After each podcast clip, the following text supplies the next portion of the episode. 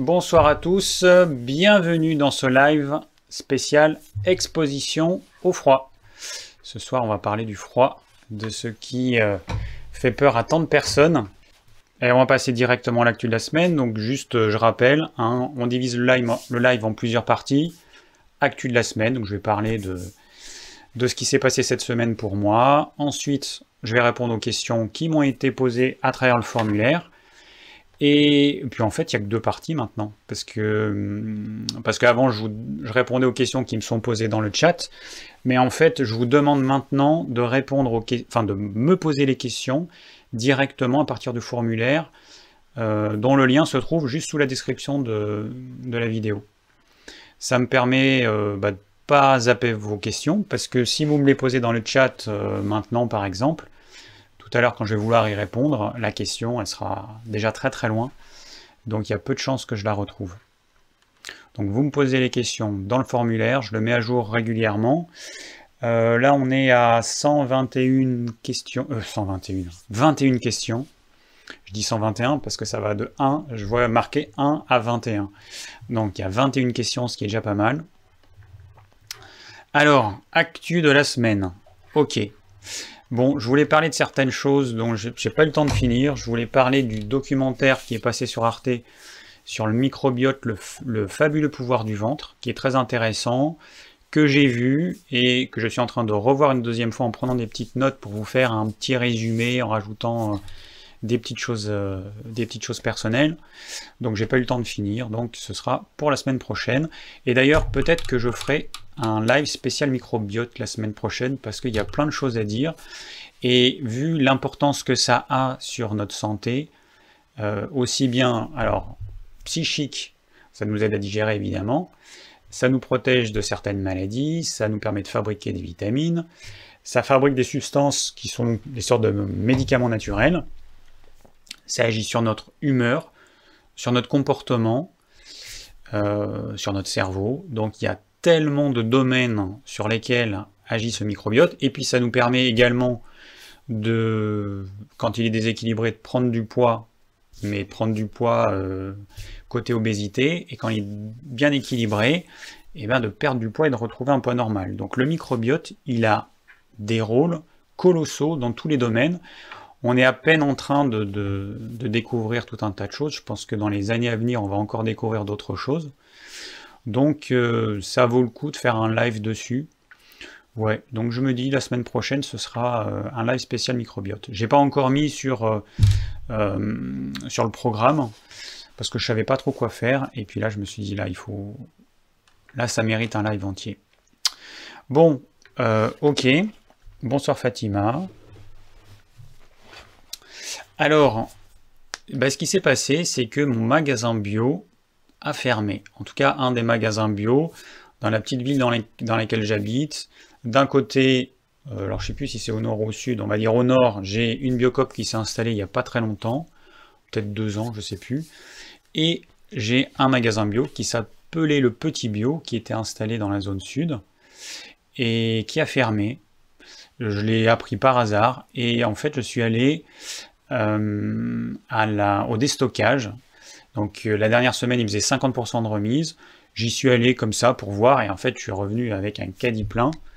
J'ai pris, j'ai fait des réserves du coup de, certaines choses que, je consomme. Et en fait, je me suis rendu compte que en, ben, en choisissant euh, les choses que j'allais prendre, je me sentais, je me sentais pas très bien en fait. Je me sentais un peu comme un rapace, comme un vautour qui est là pour euh, pour manger euh, sa charogne et c'est vrai que je me sentais pas bien. Alors bon, il se trouve que là, c'est où ça, où ils vendent avant la fermeture ou alors ils jettent. Donc pour eux, ça leur permet de limiter un petit peu la casse. Mais bon, je me sentais, je me sentais quand même pas très bien. Euh, sur le moment, je m'en suis rendu compte. Après coup, bah, je m'en suis évidemment rendu compte aussi. J'en ai parlé un petit peu avec des proches. Voilà, bon, c'est un petit peu dommage. Je suis responsable de sa fermeture comme, bah, comme tout le monde. Il y a la Biocop qui a ouverte, donc bah, j'allais faire euh, mes courses à la Biocop et j'allais moins souvent au petit bio. Faut dire que ce magasin, il était un petit peu vieillot, c'était en gros un espèce de, truc en métal comme il, y y a dans les zones, là, une espèce de, cube en métal, pas décoré et tout, ça faisait vraiment pas très accueillant. La Biocop, ils ont quand même fait des efforts. Et, euh, et puis voilà, et puis parfois, bah, en face, j'ai un Leclerc, donc parfois je vais au Leclerc. Euh, alors j'achète le minimum de trucs bio, mais parfois je prends une tablette de beurre. Donc la tablette de beurre que je vais prendre au Leclerc, je ne la prendrai pas au magasin bio par exemple. Et puis bah, si à l'échelle de dizaines de milliers de personnes qui vont faire leurs courses tous les mois au magasin bio, eh ben, il y a une partie du chiffre d'affaires qui va dans le Leclerc, qui va dans la Biocop, bah, forcément ce magasin il a fermé parce qu'il avait moins de fréquentation. Donc euh, bah, j'ai quand même conscience d'être responsable en partie de la fermeture de ce magasin. Voilà.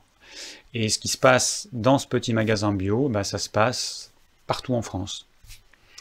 Et les grandes surfaces, les Leclerc, les Intermarchés, euh, bon nous on n'a pas au champ tout près, mais c'est pareil. Après à Paris on va avoir les, les monoprix. Euh, alors maintenant il y a plein de petites supérettes à Paris qui remplace petit à petit euh, ce qu'on appelait les Arabes. On allait faire nos cours chez les Arabes. Mais euh, voilà, ce qui se passe, c'est qu'il y a des gros, des géants qui s'accaparent euh, le marché des, petits commerces. Et puis on va se retrouver avec, en grande majorité, des produits bio-industriels qui n'ont rien de bio en fait. L'industriel bio, c'est pas de c'est pas du bio, c'est un produit industriel. Bio et industriel, c'est antinomique de toute façon. Donc voilà, bon. Ah, il y a Patience Endurance qui me dit j'ai exactement le même euh, sentiment de malaise. Ouais, bon, bah ouais. Bon, enfin, en tout cas, euh, j'ai conscience de que mes actes ont des conséquences. Sur des actes petits, c'est souvent en fait, je vais par exemple, je vais à Leclerc pour acheter, euh, je sais pas moi, du papier toilette ou j'en sais rien, ou du poisson, parce que j'y vais aussi pour acheter du poisson euh, parfois quand il n'y a pas ce que je veux euh, chez mon poissonnier. Et, et puis bah du coup bah j'achète. De toute façon c'est le piège, hein. vous rentrez là-dedans, c'est le piège. Vous allez acheter des trucs que vous n'aviez pas prévu d'acheter. Et puis vous passez dans le rayon, vous dire bah tiens je vais prendre ça, et puis, voilà quoi, on se fait avoir. Donc je me suis fait avoir comme tout le monde. Euh, bon, j'essaie d'être d'être conscient de ce que je fais, mais bon, voilà, je, me fais avoir comme tout le monde. Bon, voilà, donc ça c'était pour le magasin bio. Alors, euh, maintenant, je vais vous parler. Alors, je vais vous parler de Thierry Casasnovas. Alors, bon, euh, il, a, fait une vidéo la semaine dernière. Je me rappelle plus le titre de la vidéo, mais bon, c'était un petit peu ironique. C'était, alors attends, c'était euh, Merde, je me rappelle plus. Bon, tant pis, je pourrais regarder. Euh... Oh, j'ai sur le bout de la langue. Je vais la trouver pendant que je vous parle. Alors en fait, il a fait une vidéo où il a parlé du, fait qu'il avait été euh, un petit peu lynché par euh, certains médias. Donc il y a eu BFM TV, il y a le journal de la 6, le journal de M6, et puis il y a eu il y a eu un, article dans Le Parisien. Et alors je vais vous dire le titre. Voilà. Je devrais le trouver, le titre de la... Ah oui, le négationnisme alimentaire. Voilà, ça y est, j'y suis. Le négationnisme alimentaire. Alors, ok, ça, ça fonctionne. Bon, euh, alors bon, je vais vous expliquer un petit peu euh, euh, ce qui m'a fait réagir. Donc, euh, donc il a eu droit à plusieurs trucs en même temps. Alors il est arrivé à 400 000 abonnés. Et pour fêter ses 400 000, il a eu ça. Donc c'est ce qu'il dit ironiquement au début de sa vidéo. Je je sais pas s'il a, a, bien eu 400 000. En fait, moi quand j'ai vu la vidéo, il était en dessous des 400 000. Donc j'imagine qu'il y a des personnes qui sont peut-être désabonnées suite à, ce qu'il y a eu. Euh, alors, pour commencer, moi je connais pas Thierry Casasnovas.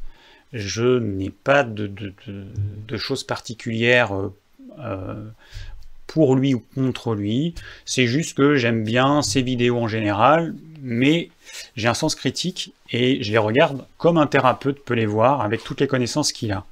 Et j'ai bien conscience qu'il y a certaines personnes qui peuvent prendre au premier degré certaines choses euh, qu'il euh, dit dans ses vidéos et qui peuvent appliquer ces choses alors qu'elles ne devraient pas les appliquer aveuglément. Déjà, il y a certaines choses. Alors, déjà, il a fait des erreurs par le passé. Il a dit vraiment des grosses conneries. Il a laissé ses vidéos. Moi, personnellement, euh, quand on voit maintenant comment il est, comment il a été il y a X années, moi, j'aurais retiré les vidéos. Lui, il les laisse parce que, bon, il faut qu'il ait euh, l'historique, il considère que même les erreurs. Euh, bon, c'est, ça fait partie de, l'humain et que euh, bon, il laisse ses vidéos. Bon, il a ses raisons, mais en tout cas, moi, j'aurais retiré des vidéos que je juge dangereuses pour certaines personnes. Parce qu'il y a plein de gens qui vont penser que euh, en buvant que des jus de légumes, en mangeant cru, euh, en faisant des jeûnes, elles vont se guérir de toutes les maladies comme le cancer. Ce qui est complètement débile, puisque le cancer, c'est un phénomène qui est tellement multifactoriel, qui a une composante psychique très forte, euh, que c'est pas en appliquant quelques règles qui ont marché pour certains parce que bah, parce que euh, il y avait d'autres choses en plus que ça va fonctionner euh, chez tout le monde. Donc on peut pas avoir une recette miracle, c'est pas une recette miracle. Ça va fonctionner chez certains, chez d'autres ça va pas fonctionner. Donc alors dans l'article du Parisien, on peut lire que euh, il y a eu 400 euh, euh, signalements à la, Mivilude depuis 2016. Donc Mivilude, c'est l'organisme officiel qui étudie et qui signale donc les mouvements sectaires. Bon, alors autant dire que il y, a, y là, ce sont des vraies sectes. Après, il y en a d'autres, dès qu'ils comprennent pas ou dès que c'est un peu bizarre, ils vont mettre l'étiquette secte dessus. Bon, moi, il y a des trucs, je suis pas du tout d'accord avec euh, leur façon de considérer tel euh, mouvement ou tel truc comme une secte.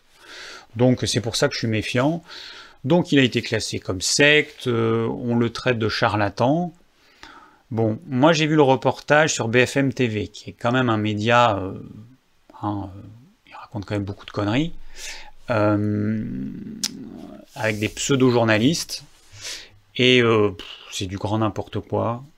C'est des gens, des, espèces de journalistes qui sont même pas allés enquêter, qui ne font que répéter sûrement ce qu'ils ont lu dans le Parisien, et du coup ça n'a euh, aucune valeur. Ça n'a aucune valeur. Ils sont pas allés interviewer euh, Terry Casasnovas, donc ils font pas leur boulot. Euh, et ce qu'ils disent, bah, je me dis, ils pourraient le dire pour moi en fait.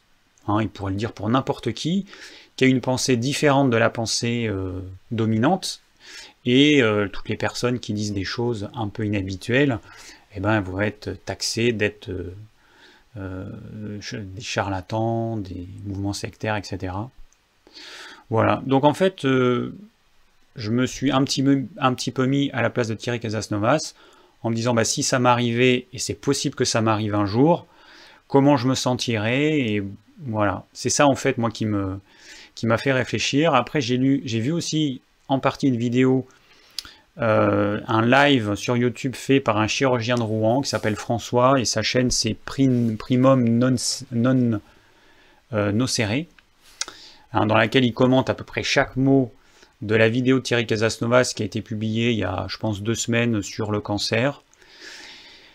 Et euh, je me rends compte que ce chirurgien, qui je suppose est hyper compétent, il a début trentaine, euh, il comprend pas ce que dit Thierry Casasnovas parce que il est dans un référentiel de connaissance et de compréhension qui est différent.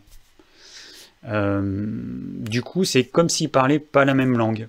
Quand Thierry Casasnovas dit par exemple qu'il considère le cancer comme une adaptation du corps à, euh, bah, à des conditions extérieures inadaptées, eh ben, ce chirurgien, donc François, il va pas être d'accord, il considère lui que c'est une maladie qu'il faut combattre par tous les moyens. Mais moi, je suis d'accord avec les deux. Dans le référentiel de chacun, ils ont tous les deux raison. Ce qui me gêne dans ce, euh, bah, dans le truc du chirurgien, qui, va vulgariser certaines choses, il, fait ça très bien, c'est qu'il essaie de comprendre. Euh, enfin, il va, en fait, il va démonter tout ce que dit Thierry Casasnovas à partir de, son, de sa compréhension des choses qui est limitée. Alors je pense que s'il m'écoutait, peut-être que ça le gênerait beaucoup, mais si sa compréhension des choses, elle est limitée. Pour qu'elle soit moins limitée, bah, il faudrait qu'il euh, qu'il prenne des cours de naturopathie, qu'ils comprennent peut-être aussi de médecine, de médecine traditionnelle chinoise, parce que c'est le seul moyen de comprendre les choses. Ça me fait penser par exemple à, ma maman qui euh, un jour avait, alors j'espère que je me tromperai pas maman, mais un jour, donc il y a euh, une trentaine d'années, ou un peu plus, elle a, elle a lu un thème, euh, son thème en fait, son thème natal, qui avait été fait je crois par une machine, et elle a trouvé ça quand même assez saisissant, tellement il y avait de choses vraies. Et au lieu de se dire c'est du n'importe quoi, elle s'est dit, eh ben je vais aller à des cours, et je vais voir si ça tient la route ou pas. Bon, il se trouve que ça fait 30 ans maintenant qu'elle fait de l'astrologie et qu'elle fait plutôt bien, très bien même. Euh, elle, prend, elle continue à prendre des cours euh, régulièrement, elle continue à se former. Et voilà. Et ça, c'est une façon de faire qui, moi, me semble intelligente. Donc quelqu'un qui est dans un référentiel, qui donne son avis sur le référentiel d'un autre euh, qui est complètement différent, bah, s'il veut comprendre l'autre, il faut qu'il aille se former de façon à pouvoir comprendre l'autre. Voilà.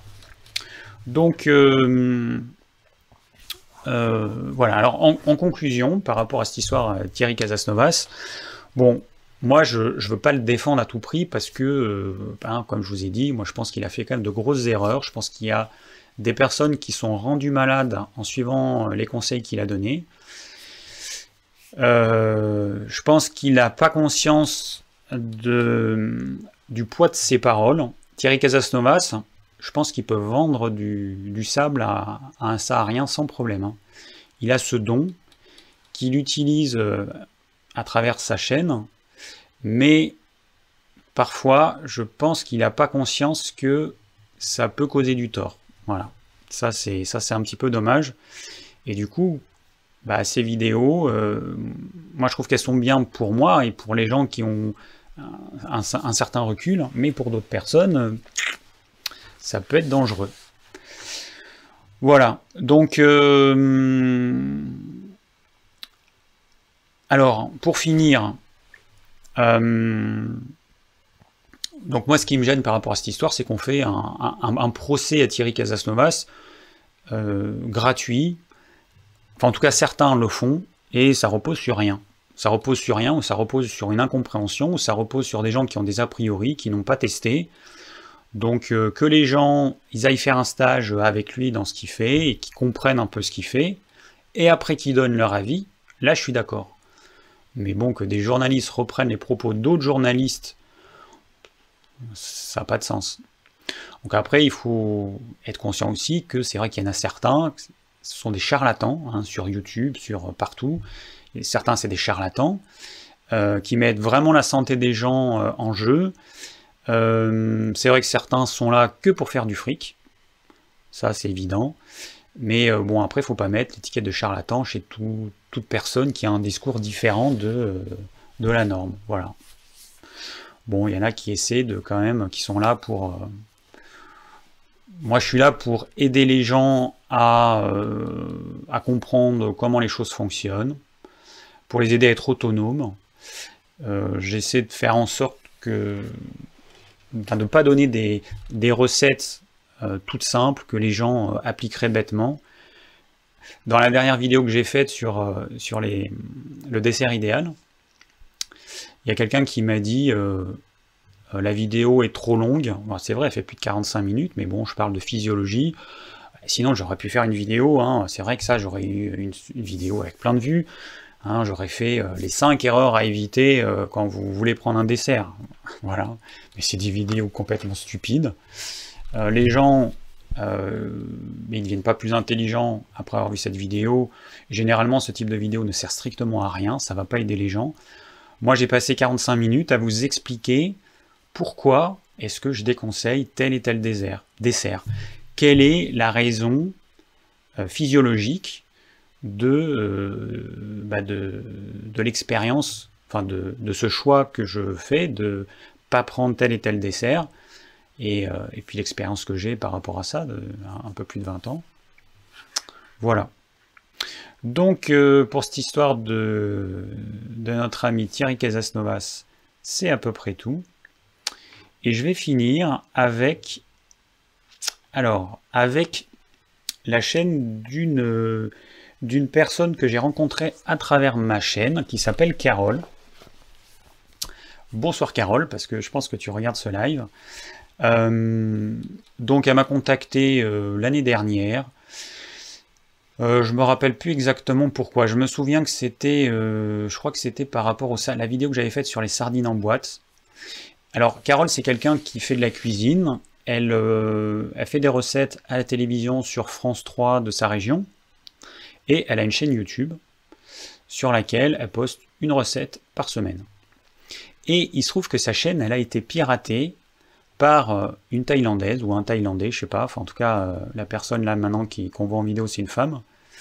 Elle a reçu un mail, elle a cliqué là où elle n'aura pas dû cliquer, j'imagine qu'elle a rentré son identifiant son mot de passe sur une page qu'elle croyait être euh, YouTube, et puis le mot de passe a donc été récupéré par le pirate, et après il s'est connecté à son compte, il a changé le mot de passe, et ensuite, eh bien, elle a pu accès à sa chaîne.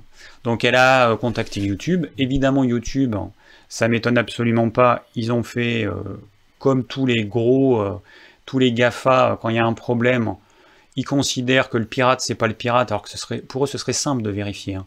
Ils vérifient avec l'adresse IP, ils verraient tout de suite entre une adresse IP thaïlandaise et des adresses IP françaises, et puis bon, à l'image, c'est plus elle. Enfin bon, c'est quand même pas compliqué de vérifier. En tout cas, elle a perdu sa chaîne. Voilà. Elle a perdu sa chaîne. Alors déjà, euh, méfiance. Hein. Le meilleur moyen pour les pirates de récupérer euh, un mot de passe, c'est le phishing. C'est d'envoyer des mails avec quelque chose qui ressemble ou à votre banque, ou à votre fournisseur d'accès Internet, ou à votre euh, gestionnaire de mail. Donc vous recevez un mail qui ressemble au mail que vous avez l'habitude de recevoir. Vous cliquez pensant euh, bah, que c'est bien euh, le bon destinataire, enfin le bon, expéditeur, et vous arrivez sur un site qui ressemble à la page sur laquelle vous allez habituellement. Vous rentrez votre identifiant et votre mot de passe, sauf ce que vous ne savez pas, c'est que c'est une page faite par un, par un hacker, et que lui va enregistrer votre identifiant et votre mot de passe. Tout de suite après, il va se connecter à votre place sur le site, le vrai cette fois, et il va changer le mot de passe, et vous l'avez dans le baba. Voilà. Donc euh, faites attention hein, euh, quand vous recevez un mail, vérifiez bien en haut dans l'adresse que c'est bien le nom du site en question. Et attention, si par exemple vous avez un site du style, euh, normalement c'est gmail.com. Mais si à la place de gmail.com vous avez, je sais pas moi n'importe quoi, quelque chose, gmail.com. Ça c'est un autre site, c'est plus Gmail.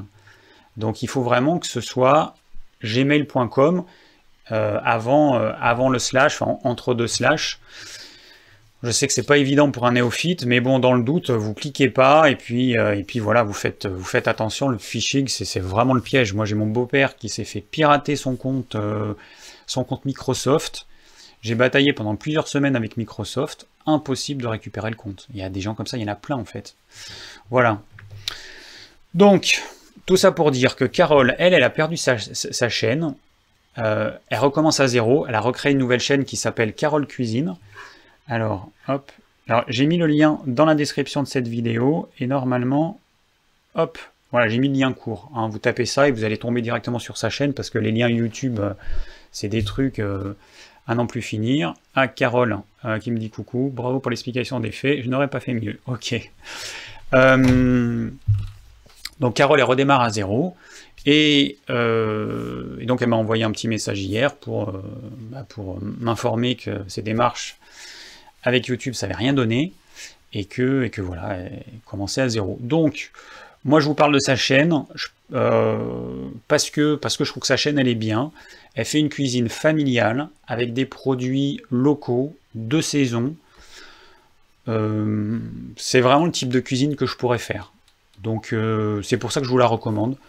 Je vais pas, je recommande très sincèrement, hein, si Carole euh, t'avait euh, fait, enfin je sais pas moi, des recettes de cuisine qui ne me correspondaient pas, je n'aurais pas recommandé ta chaîne, je t'aurais dit bah non désolé, je le fais vraiment uniquement parce que ce que tu fais, moi je trouve que c'est bien, Et, voilà. Donc du coup, si vous avez envie d'avoir des recettes de cuisine, eh ben, allez sur sa chaîne. Si ça vous intéresse, abonnez-vous. L'idéal, ce serait qu'elle puisse dépasser les 1000 abonnés, parce qu'en fait, YouTube, en dessous de 1000 abonnés, il restreint tout un tas de fonctions. Et, quand on atteint les 1000 abonnés, on peut développer, débloquer certains trucs, on peut mettre des liens euh, vers son blog par exemple. On peut, faire des choses qui, bon, pour vous, euh, en tant euh, qu'abonné, ça, ça, va peut-être pas changer grand-chose, mais pour celui qui gère la chaîne, c'est quand même beaucoup plus souple. Enfin voilà, il y a tout un tas de choses qui, qui, sont facilitées quand on atteint les 1000 abonnés. Donc voilà, donc si les vidéos vous intéressent, mettez un pouce bleu, c'est pareil, ça va, ça va refaire monter ces vidéos. Euh, voilà, donc elle publie une recette par semaine. Ce que j'ai pas dit, alors euh, si j'ai bien compris, Carole, tu es, euh, arménienne, et du coup c'est pour ça que tu fais des recettes arméniennes, enfin, ou, en, partie arménienne. donc voilà, ça permet de découvrir la cuisine d'un pays que je connais pas, enfin en tout cas au niveau culinaire je connais pas du tout. Voilà, et puis il y a des recettes qui sont, donc elle est dans le sud-est de la France, donc il y a des recettes qui sont euh, typiques du sud-est. Voilà, moi ça me plaît, j'aime bien ce qu'elle fait, donc euh, voilà, donc je vous, j'ai pas de, problème à, recommander sa, chaîne. Je voulais faire euh, une vidéo sur les chaînes de cuisine que je pourrais recommander, certaines avec un petit, un petit bémol, mais bon, parce qu'il y a par exemple des chaînes de personnes qui sont véganes, qui sont végétaliennes, qui font des recettes que moi je trouve intéressantes. Après, évidemment, je ne conseillerais pas tout, parce que pour moi, le, régime végétalien, c'est un régime déséquilibré sur le, moyen ou le long terme. Donc c'est quelque chose que je ne conseillerais absolument pas euh, à faire à 100%, mais il n'empêche qu'il y a des recettes qui sont intéressantes, et ça permet d'avoir des idées pour faire, euh, pour cuisiner certains légumes.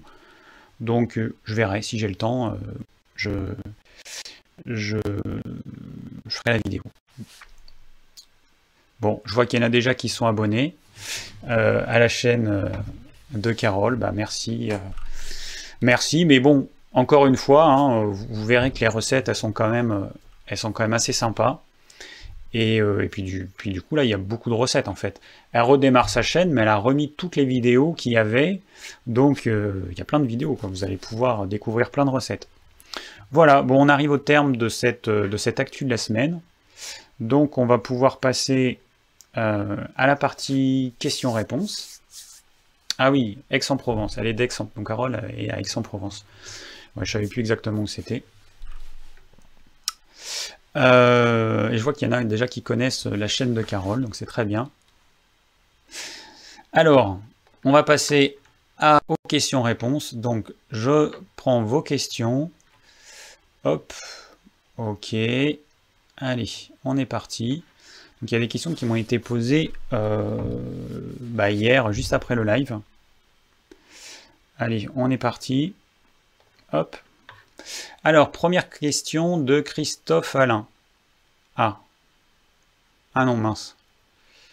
Alors non, c'est pas une question. Euh, je verrai. Euh, ce n'est pas une question, mais un sujet sur les travailleurs de la nuit. Donc il met une vidéo sur YouTube. Donc du coup, bah oui, c'est pas une question. Next. Corinne. Bonsoir David.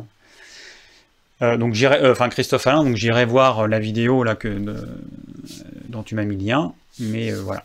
Alors Corinne, donc bonsoir David. Comment une douche froide peut-elle réveiller le matin et également favoriser le sommeil?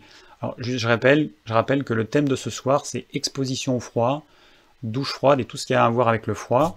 D'ailleurs là, je suis dans une pièce qui est assez fraîche, je sais pas combien il fait, peut-être 15 degrés. Euh, bon, peut-être qu'en plein hiver je mettrai un petit pull, là je suis encore en t-shirt et puis j'ai les pieds nus, mais bon. Euh, alors, exposition au froid. Donc, euh, juste pour vous mettre dans le contexte, donc j'ai déjà fait des vidéos dessus. Je prends une douche froide tous les matins et tous les soirs depuis bientôt deux ans. En fait, j'ai commencé la douche froide en décembre 2017. Prenais une douche froide le soir après une douche chaude. Et ensuite, en février 2018, j'ai commencé à prendre une douche froide le matin et euh, douche froide le soir. Alors la première année, ça a été euh, plus ou moins difficile. Et l'automne dernier, en fait, ça a n'a pas été simple. Je, pense que j'y suis allé trop fort ou que mon corps n'était pas prêt. Mais j'ai eu froid, je, prenais des douches trop longues, je sais pas. En tout cas, j'ai pas fait ce qu'il fallait. Et, euh, donc j'étais euh, frigorifié euh, après mes douches. J'avais du mal à me réchauffer. J'ai plus du tout ça cette année. L'eau, pourtant, je pense qu'elle est froide. Et j'ai plus du tout ça en fait. Là, l'eau, quand je vais sous l'eau, ça me semble froid les dix premières secondes. Ça me fait des frissons les premières secondes. Je me mouille partout. Alors moi, mon truc, hein, je me mouille le plus rapidement possible tout le corps. Parce que si vous faites à la petite douchette comme ça, c'est pour moi, ce serait la torture tout de suite, en 3 secondes, 5 secondes, je sais pas, je me mouille tout le corps. Et une fois que ça c'est fait, alors là, ça devient, ça se calme. Et puis au bout de, je sais pas, 20 secondes, euh, c'est à peine frais. Ça me semble à peine frais. Donc cette année, vraiment, c'est pas difficile. Autant l'année dernière, à l'automne, c'était difficile. Autant cette année, bah, euh, je dois dire que j'ai pas l'impression de faire un, gros effort. Et du coup, je, me dis que j'ai pas trop de mérite à le faire parce que ça me paraît pas difficile.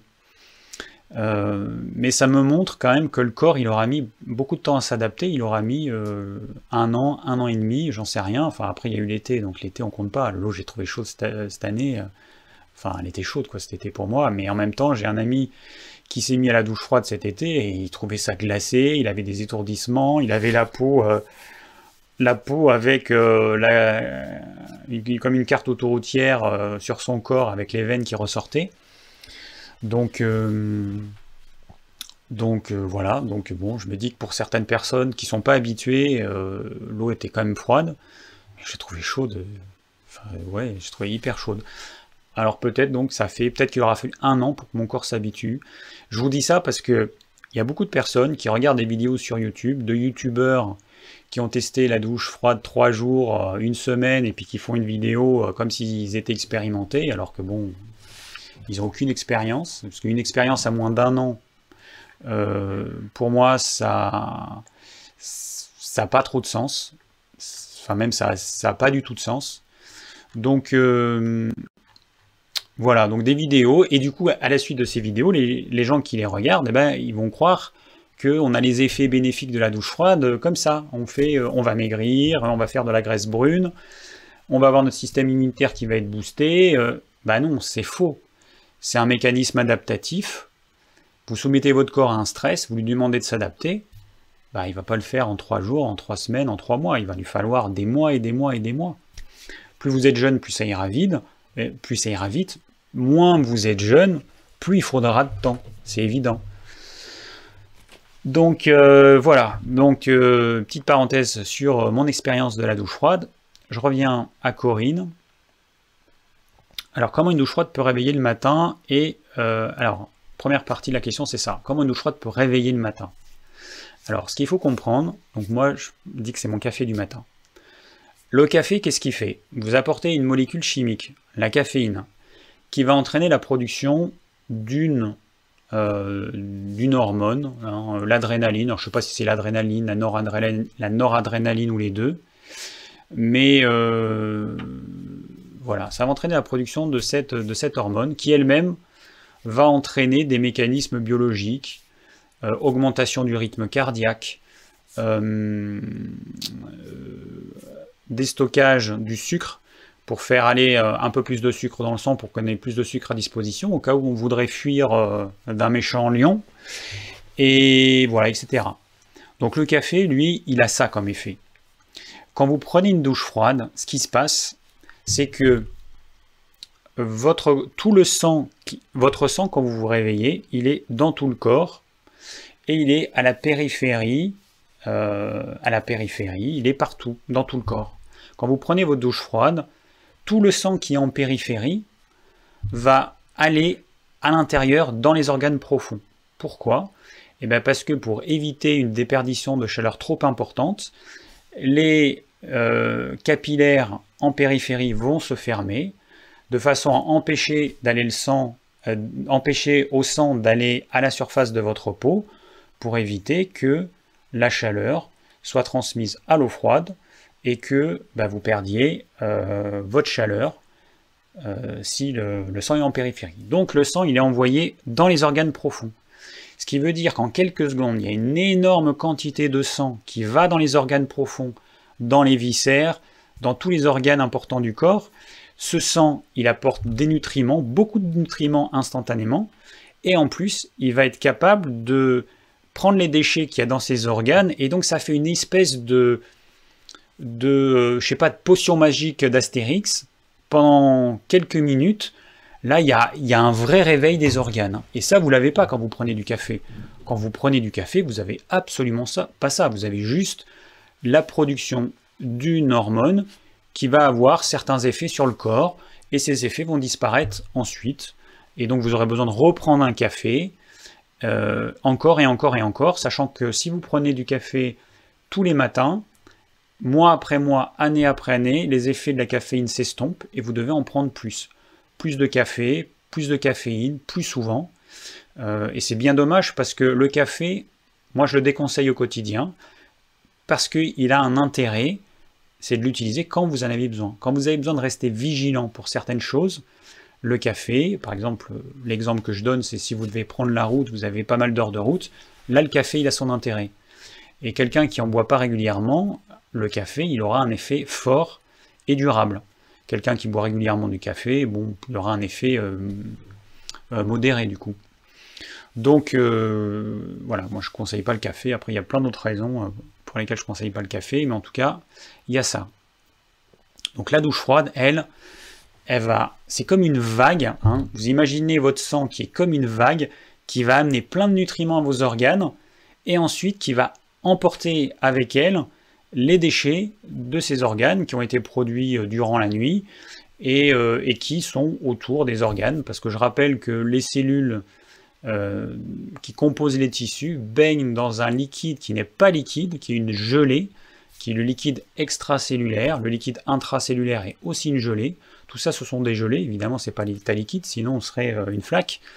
Donc, c'est une espèce de gélatine que du coup, les nutriments et les déchets eh ben, euh, ne circulent pas très facilement. Et c'est pour ça que faciliter ce, cet apport de nutriments et le, départ des déchets avec cette douche froide le matin, et eh ben c'est ça qui va réellement vous réveiller. Et après, toutes les personnes qui ont testé la, douche froide euh, en font l'expérience. Ça n'a rien à voir. Entre une douche froide et un café, mais les effets n'ont strictement rien à voir. C'est un ersatz, le café, de ce que de ce qu'on peut avoir quand on a un vrai réveil. Donc, si vous... Alors, j'espère que ça aura été à peu près clair mes explications, mais il faut en faire l'expérience, il n'y a pas d'autre solution. Alors, et pourquoi ça favorise le sommeil? Euh, Alors, quand vous prenez une douche froide, il va y avoir une production de certains neuromédiateurs qui, euh, ben, sont là, notamment quand il y a du stress. Hein. C'est des substances qui sont là pour euh, diminuer le stress ou plutôt nous aider à mieux le gérer. Il y a des, certains qui, qui ont des effets antidouleurs, et bah, du coup, la douche froide, va euh, entraîner la production de ces, molécules de bien-être qui vont ensuite favoriser l'endormissement. il, faut, il, faut le, il faut le tester. Hein. Alors, alors ouais, Bénédicte qui nous dit faire les 5 tibétains pour se réchauffer de l'intérieur. Alors, quand, on va voir dans les questions, mais je pense qu'on va avoir ça. Euh, quand on prend une douche froide et qu'ensuite on a froid, parce qu'encore une fois, le mécanisme adaptatif, bah, il ne se fait pas du jour au lendemain, donc au début, bah, on, va passer par des phases où on aura froid après. Et eh bien, avoir une activité physique, c'est la meilleure chose. Donc soit marcher, vous allez marcher 10 euh, minutes, un quart d'heure, un petit footing, une activité physique, ce que vous voulez, du hit, euh, les 5 tibétains, vous pourrez regarder des vidéos sur YouTube, euh, les 5 tibétains, voilà, vous faites quelque chose, un peu de yoga, ce que vous voulez. Ça va vous réchauffer, ça va euh, ramener de la chaleur. Alors ensuite, une question de Lise. Bonjour David, la douche froide le matin est-elle conseillée pour tout le monde ou seulement certains types de tempéraments Ça, c'est ça, c'est quelque chose qui revient assez régulièrement. D'ailleurs, on m'a dit euh, une fois, on m'a dit quelqu'un au yoga qui m'a dit, bah toi tu prends la douche froide, mais bon, je pense que toi tu as un tempérament alors que moi je l'ai pas. Mais ça, la personne qui m'a dit ça, c'est un, moyen de justifier le fait qu'elle ne veut pas faire l'effort de prendre une douche froide. Ce que je peux comprendre, hein, parce que c'est vrai que c'est pas évident. Mais non, il n'y a pas de tempérament. Euh, il y a juste des tempéraments pour lesquels ce sera plus facile. C'est vrai que le tempérament sanguin, ce sera peut-être plus facile, mais il n'empêche que euh, je connais pas mal de tempéraments sanguins qui, euh, donc tempéraments qui ont toujours chaud notamment, qui veulent pas entendre parler de la douche froide. Hein. parce qu'ils préfèrent une douche chaude, bah, comme tout le monde, quoi. C'est quand même beaucoup plus agréable. Hein. Et euh, non, donc il n'y a pas de tempérament type. Moi j'ai un tempérament, j'ai un tempérament qui est mi-nerveux, mi-bilieux. Et le tempérament nerveux, c'est un tempérament qui a tendance à être frileux. Et, euh, du coup, la douche froide, c'est pas trop pour lui si on raisonne comme ça. On pourrait dire, si on va dans la facilité, les tempéraments qui ont froid, il faut qu'ils aillent vers le chaud. Mais le problème, c'est que un tempérament euh, qui a tendance à avoir froid, si vous le mettez dans du chaud, ben, il aura de plus en plus froid. Moi, j'ai un ami qui s'est mis à la douche froide cet été, celui qui a la carte, euh, routière qui s'est dessinée sur lui. Euh, lui, à la base, il était plutôt tempérament sanguin, sauf qu'avec les années, il prenait des douches froides, des douches chaudes de plus en plus chaudes, mais vraiment très très chaudes au point qu'il est devenu hyper frileux. L'hiver, il est collé au radiateur, enfin, il est devenu hyper frileux. Alors qu'à la base, c'était quelqu'un qui avait plutôt euh, pas froid, voire chaud. Donc, euh, on arrive avec les années à aller dans le côté négatif de notre tempérament ou à carrément changer de tempérament parce qu'on ne fait pas ce qu'il faut. Un tempérament qui de base est frileux, donc comme le lymphatique et le tempérament nerveux, eh ben, si vous ne le soumettez pas au froid, il aura encore plus froid. Et donc il va, euh, il va s'enfoncer encore plus dans le côté négatif de son tempérament. Donc euh, voilà, moi je conseille absolument pas de, euh, de faire ce que beaucoup disent, hein, c'est-à-dire la facilité. T'as froid, t'as un tempérament froid, bah surtout couvre-toi bien, réchauffe-toi bien, ne, soumets pas ton corps au froid pour être sûr de bien entretenir cette, cette frilosité. Bon. Alors, concernant les différents tempéraments, peux-tu nous indiquer comment déterminer quel est le nôtre? Bon, alors ça, c'est le genre de question que j'ai, je sais pas combien de fois par semaine. Donc je me dis, il faut que j'arrive à trouver le temps. Là, j'ai commencé à, travailler le sujet. Ce que je vais faire, c'est que je vais faire, je pense que je vais faire une, euh, une petite formation sur les tempéraments hippocratiques. Et quand j'aurai fini cette formation, je vous ferai une vidéo qui va résumer tout ça. Donc en gros l'idée, c'est que la vidéo qui va résumer tout ça va vous apporter à peu près tous les éléments dont vous pouvez avoir besoin. Pour les personnes qui ont envie de creuser un peu plus, je ferai une formation qui sera payante euh, parce que aujourd'hui c'est le seul moyen que j'ai trouvé de pouvoir euh, espérer euh, vivre de ma chaîne YouTube, c'est de proposer des formations. Mais il n'empêche que pour moi, mon but c'est quand même d'apporter le maximum d'infos à travers les vidéos que je propose régulièrement. Mais comme là ça va me demander beaucoup de travail et que il y a beaucoup de personnes qui se fichent d'aller au fond des choses et d'avoir quelque chose de très précis, euh, très détaillé, et eh ben ça je le réserve pour les formations. Et pour ceux qui ont envie d'avoir euh, un petit peu comme je fais dans toutes mes vidéos, la partie euh, un peu plus vulgarisée, et eh ben voilà, je vous ferai une vidéo. Donc je vais faire comme ça, parce qu'il y, y a beaucoup de choses à dire sur les tempéraments hippocratiques. Ça peut être un très bon outil, mais euh, voilà, mais là pour l'instant, il faut que, il faut que, il faut que je prépare tout ça. voilà. Alors Lise, bah, c'est tout pour, euh, voilà, pour euh, cette question. Je passe à Annie de Guadeloupe. Alors, Annie. Alors, je déroule un peu parce que je pense que c'est un peu plus long que ce que je vois. Hop, non, c'est bon. Hello David. Alors, il me semble que de passer du chaud au froid me déclenche une crise de sciatique. À ton avis, est-ce possible ou simplement une impression de ma part? Sinon, comment profiter des bienfaits du chaud-froid sans mettre mon corps dans cette souffrance? Merci de faire ce que tu fais. Alors, Annie, euh, j'imagine que c'est possible, mais je sais pas. C'est possible que ça déclenche une crise sciatique. Moi, j'ai remarqué par exemple que hum, prendre une douche froide après une douche chaude, je trouve que c'est beaucoup plus difficile que de prendre une douche froide euh, si es à température, enfin si ton corps est à température ambiante, c'est-à-dire je pas dans les 20 degrés. Et encore plus facile, ce serait d'aller dehors quand il fait froid. On va dehors pendant 10 secondes, on rentre, on va sous la douche froide, et en fait, ce sera encore plus facile. Parce que notre corps, on l'a soumis au froid, les vaisseaux sont déjà contractés, et quand l'eau va couler sur votre peau, vous ressentirez beaucoup moins le froid. Alors ça peut paraître bizarre et ça peut paraître, je sais pas, de la torture d'aller dehors dans le froid et ensuite d'aller sous, sous l'eau froide, mais si vous faites l'expérience, vous verrez que l'eau vous paraîtra beaucoup moins froide. Et les gens qui commencent par une douche chaude et qui finissent par le froid, c'est plus dans la tête en fait qu'il y a un problème. Parce que si vous expérimentez de commencer que par du froid, vous verrez que c'est plus, c'est plus facile.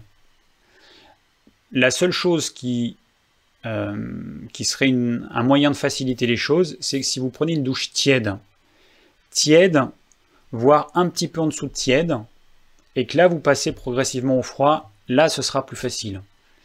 Bon, euh, moi j'ai pas fait ça parce que euh, je voulais pas. Euh, moi j'habite une maison à la campagne, mon chauffe-eau il est, il est, pas tout près de la douche, donc j'ai le circuit d'eau.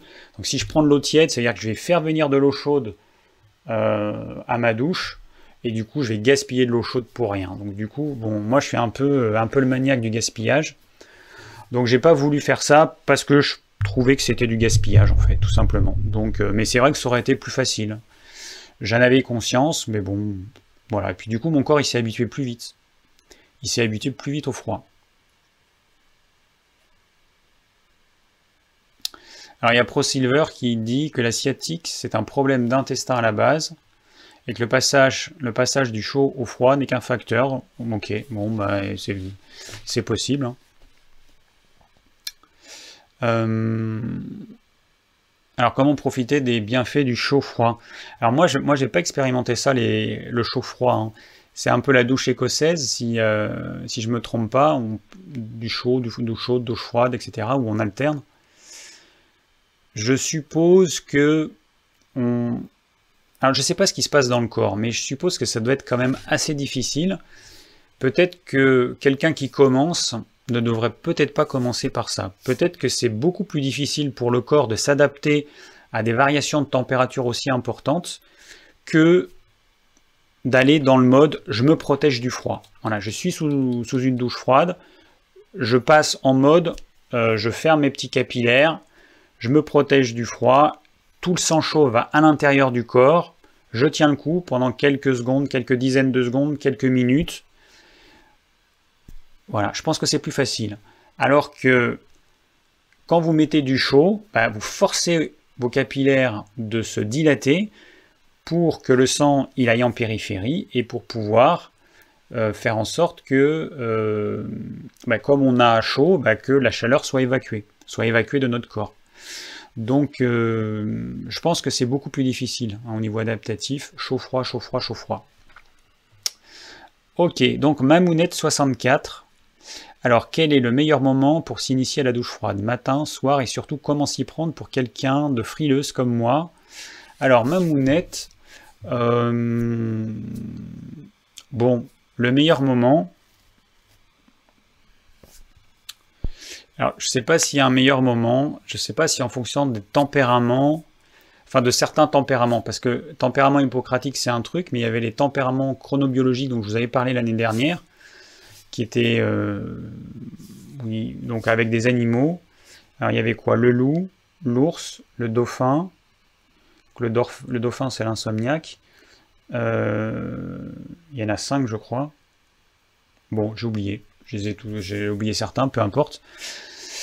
Euh, donc avec ces tempéraments qui sont des tempéraments chronobiologiques, on va voir un petit peu qu'il y a certains tempéraments, certaines personnes donc, qui sont plutôt tel tempérament, qui seront mieux pour faire certaines choses le matin, d'autres l'après-midi, d'autres le soir.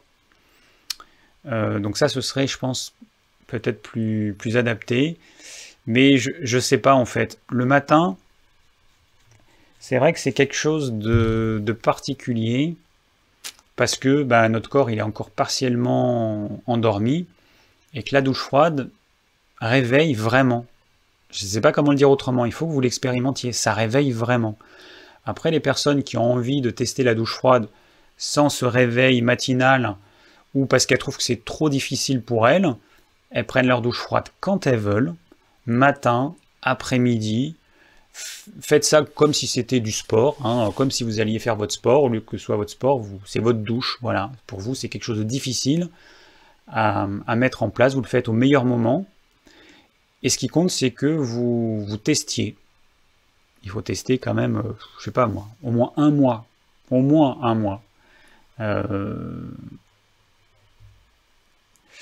ouais, je regarde un petit peu vos commentaires, donc il y a Sylvie qui nous dit en été, l'eau change de température, en même temps que la saison, bah c'est vrai, il fait plus chaud, la température augmente, mais entre les températures les plus élevées, par exemple cet été on a peut-être eu du, je sais pas, du 42, l'eau elle était à quoi? 25 degrés, enfin non, euh, je sais pas à combien elle était, peut-être 25 degrés, eh ben il y a peut-être autant de différence de température qu'en hiver. Alors attendez, moi j'ai mesuré, je sais plus combien j'ai mesuré.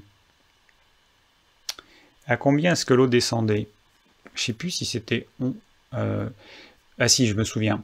Chez moi, l'eau, elle, est entre 11 et 13 degrés, suivant le moment de l'hiver. Mais euh, il y a des régions de France où c'est plus froid, l'eau va descendre à 8 degrés, par exemple. Euh, mais est-ce qu'il y a autant de différences de température Non. Bon, après, au niveau du corps, plus on descend en température, plus c'est difficile. Hein il ne peut pas y avoir une différence euh, à chaque fois de je sais pas, 20 degrés entre la température ambiante maximale et la température de l'eau. Mais euh, c'est pas linéaire en fait. Hein. Euh, donc, ma mounette, il faut que tu testes. Je te conseille de, si c'est difficile pour moi, pour toi, tu commences par une douche tiède, surtout pas chaude, surtout pas chaude parce que ça va vraiment plus difficile. Tiède, et tu baisses tout doucement la température. Voilà, tu baisses. Tu habitues ton corps tout doucement. Tu finis au plus froid que tu peux faire. Idéalement, tu mets le froid maximum. Si tu n'arrives pas à le mettre sur ton corps, tu vas mettre par exemple du froid juste sur une partie. Juste sur tes pieds, juste sur tes jambes, juste sur tes mains, juste sur tes bras, une partie. Et puis la fois suivante, tu feras pareil, mais tu un petit peu, tu mettras une surface plus grande et puis comme ça, tu vas habituer ton corps à du froid sur tout le corps. Il faut que tu arrives à, mettre tout le corps, tu vas y arriver. Hein. Moi, je suis en train, enfin, je fais des, digressions, mais là au yoga, on est en train d'apprendre euh, la position du scorpion. Donc c'est une position où euh, une position inversée, les jambes en l'air, et le poids du corps n'est que sur les avant-bras, uniquement sur les avant-bras. La tête est au-dessus du sol, et on tient que sur les avant-bras. Quand j'ai vu euh, un mec du cours faire ça, je me suis dit, mais moi j'y arriverai jamais. Là au dernier cours, la prof, m'a aidé, j'étais contre un mur, elle m'a aidé à me, soulever, à me mettre euh, les pieds en l'air et, à tenir sur les bras, et j'arrivais à tenir. Et j'arrivais à tenir l'équilibre presque. Donc euh, après, le but c'est de partir soi-même, de monter les jambes, mais ça c'est quand même beaucoup plus difficile. Tout ça pour dire que avec l'entraînement, ce qui nous paraît impossible au départ, bah, on se rend compte que si on essaye, si c'est possible. Je me suis rendu compte que c'était possible parce que la prof m'a mis en situation. Je sais que maintenant, il faut juste que je fasse de l'entraînement et j'espère que pour mon prochain anniversaire, mes 46 ans le 22 janvier, j'arriverai à marcher sur les mains. Euh, comme, euh, bah, comme j'avais dit, euh, ce que j'avais envie d'apprendre avec la vidéo des 45 ans. Donc, le yoga, il va me permettre de faire ça, je pense, assez rapidement. Donc, pour conclure sur, euh, sur, sur, ta problématique, ma mounette, essaye et persévère et va à ton rythme. Surtout va à ton rythme. Moi, l'erreur que j'ai faite au départ, c'est un peu mon tempérament de vouloir trop en faire. Quand ma tête est dit tu peux le faire, même si le corps y suit pas, ça c'est le tempérament nerveux, bon. La tête a dit vas-y, vas-y, vas-y, vas-y, le corps il lâche, la tête a dit vas-y, vas-y, vas-y, et puis bah, c'est comme ça qu'on se rend malade. Et bon voilà, donc moi j'ai voulu trop en faire, trop prendre des douches froides trop longues, pas laisser à mon corps le temps de s'adapter, du coup je me suis frigorifié. À certains matins l'année dernière j'étais frigorifié, j'avais un froid à l'intérieur. C'était euh, c'était too much, voilà. Mais bon après je pense que c'est un peu le, le syndrome de la quarantaine. Ça arrive souvent chez les hommes de la quarantaine, ils ont envie, de se prouver qu'ils sont encore euh, pas vieux, qu'ils ont encore de la pêche, de l'énergie. Et c'est vrai que ça arrive chez beaucoup d'hommes de, se pousser au max. Il y a beaucoup d'hommes de 40 ans qui font euh, du triathlon, de l'ultramarathon, de tout un tas de trucs extrêmes. Certains, ils s'abîment la santé, mais parce qu'ils ont envie de se prouver qu'ils peuvent encore le faire. Après, bon, c'est vrai qu'au bout d'un moment donné, on, aura plus de mal. Mais bon, voilà. Moi, je pense que j'ai pas fait exception. Alors, ensuite, on passe à Christophe. Il va falloir que j'accélère parce que là, 8h30, euh, j'ai répondu à, je sais pas, 5 questions. Donc, il faut que je me bouge un petit peu. Alors après, je regarde un petit peu vos messages. Voilà l'histoire du congélateur. Donc, il y a Sylvie qui parle du congélateur. Euh, alors, attends, je fais ça. Euh, donc là, c'est du bain, c'est des bains froids. Alors, j'ai un ami qui s'est acheté un congélateur à la suite d'un stage, euh, d'un stage en Ariège, euh, avec un formateur, je ne sais pas comment ça s'appelle, enfin en tout cas exposition au froid, on va dire, où il a fait vraiment des trucs vraiment, vraiment, vraiment costauds. Hein. Et à la suite de ça, il s'est acheté un congélateur et donc il, a, il pratique plus ou moins régulièrement les bains froids avec une eau qui est entre, je sais pas moi, 1 et 5 degrés. Et apparemment c'est costaud. J'ai pas eu l'occasion de tester, je voulais tester cet été, mais bon, euh, j'ai pas eu l'occasion de le faire. On n'a pas pu se, on n'a pas pu avoir des emplois du temps communs pour que je puisse faire ça. Mais il le fait, voilà. Donc un congélateur qu'on remplit d'eau, qu'on fait fonctionner, enfin qu'on remplit aux trois quarts, qu'on fait fonctionner. Et puis l'eau, bah, du coup, elle est froide, elle est maintenue froide euh, longtemps. Bon, après, euh, c'est quelque chose. Alors il y en a qui le font tous les jours, mais la plupart de, ceux qui ont ça, ils ne font pas tous les jours, ils font le plus régulièrement possible. Et c'est vrai que cet ami m'a dit, bah écoute, la douche froide c'est quand même pas mal, hein, surtout que c'est quelque chose euh, que tu fais tous les jours, même deux fois par jour, matin et soir dans mon cas. Moi je préfère, euh, mais c'est lié à mon caractère, je préfère faire quelque chose tous les jours euh, plutôt que quelque chose de temps en temps ou assez régulièrement. Le tous les jours, moi, me convient bien. Parce que j'ai peur que de temps en temps, en fait, j'arrive pas à, maintenir une fréquence suffisante et à espacer de plus en plus. Voilà. Parce que c'est peut-être un peu extrême, un peu dur, et j'ai un peu peur que je me connais un petit peu et que, j'abandonne. quoi. Alors, Christophe, bon, euh, donc, question suivante. Bonjour David, peux-tu nous parler du livre que tu proposes sur ton site écrit par Michel Braque et Arnaud Cocolle, dépolluez votre graisse interne, perturbatrice de l'intestin et du cerveau, car il parle de graisse brune, celle qui réagit pendant la douche froide. Parle-t-il de la douche froide dans son livre? Alors oui, il parle de douche froide, mais bon, il en parle comme ça. Il parle plus d'exposition au froid. Alors ce livre, moi, je vous le recommande. Donc tous les livres que je conseille, vous allez sur mon blog, ormevert.fr. Euh, en haut, hein, dans, le, menu, vous avez mes livres. Il y a tous les livres que j'ai lus et donc que je conseille. Euh, et il y a celui-ci, donc Dépolluer votre graisse interne perturbatrice de l'intestin, blabla. Alors, il y a une première partie où il a parlé de la graisse en tant que tissu, euh, qui, en tant qu'organe, qui, qui, était jusqu'alors considéré juste comme un truc de stockage. Et la graisse, elle a une fonction hormonale il y a cette histoire de graisse brune. Donc euh, les cellules de graisse brune ont beaucoup plus de mitochondries que les cellules de graisse blanche. Et les mitochondries, c'est nos petites usines à énergie. Hein. Vous imaginez des petites, euh, des petites centrales à charbon. Voilà, c'est les mitochondries qui vont fabriquer l'énergie. Et donc, en, faisant cela, elles vont monter en température. D'ailleurs, j'avais lu dans Science et Vie que les chercheurs avaient mesuré la température à l'intérieur d'une mitochondrie qui était au-dessus de 60 degrés, sachant qu'ils pensaient que c'était impossible parce qu'au-dessus de 40, je ne sais plus combien, ils pensaient qu'il pouvait plus y avoir de réaction biologique, enfin bon, que c'était pas possible. Et là, ils se sont rendus compte que ça dépassait les 60 degrés, euh, chose qui était impossible pour eux. Donc voilà, donc ça va augmenter la température. Alors la graisse brune, elle va se faire, mais si vous êtes soumis au froid régulièrement, de façon prolongée. Moi, je pense qu'aujourd'hui, j'ai de la graisse brune. Hein, je, vois comment je réagis au froid, j'ai de la graisse brune. Euh, donc la graisse blanche qui se transforme en graisse brune. Mais quelqu'un qui va juste prendre comme ça une douche froide de temps en temps, il va pas avoir de graisse brune parce que son corps il n'a aucune raison de, s'adapter.